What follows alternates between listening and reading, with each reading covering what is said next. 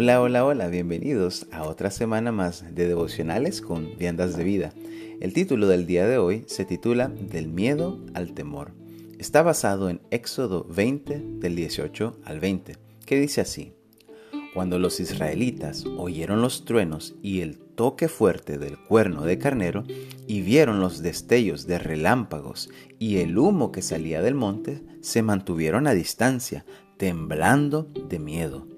Entonces le dijeron a Moisés, Háblanos tú y te escucharemos, pero que no nos hable Dios directamente, porque moriremos. No tengan miedo, les respondió Moisés, porque Dios ha venido de esta manera para ponerlos a prueba y para que su temor hacia Él les impida pecar.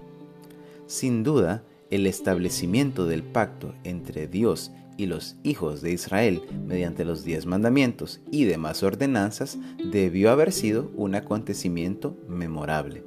La demostración del poder y la gloria de Dios fue tan evidente e impresionante que los hijos de Israel temblaban de miedo al contemplarlo.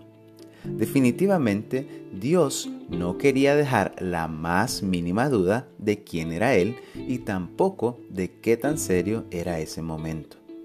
Aunque en nuestro contexto miedo y temor pueden parecer sinónimos, en realidad existe una marcada diferencia entre ambas palabras si examinamos el significado de su raíz. La primera implica sentir rechazo, desprecio o fobia a algo o alguien, mientras que la segunda tiene que ver con una actitud de extremo respeto o reverencia. En otras palabras, aunque la demostración de poder de Dios inspiró un rechazo inicial por parte de los israelitas, queriendo alejarse lo más posible de la presencia del Señor, Moisés les explicó que esa manifestación tenía la intención de inspirarles reverencia, obediencia y certeza total de que el Dios con el que estaban estableciendo el pacto era el Todopoderoso. Otro elemento interesante de esta situación es que los israelitas sabían que Moisés sí podía acercarse a Dios y no morir en el intento, pero creían a la vez que si ellos querían hacer lo mismo, caerían muertos. Éxodo 20:19. ¿Por qué será esto? Podemos encontrar luz acerca de este pensamiento en Romanos 2:15, cuando Pablo menciona que la conciencia y el razonamiento pueden acusar a una persona respecto a si su proceder es agradable o es rebelde para con Dios.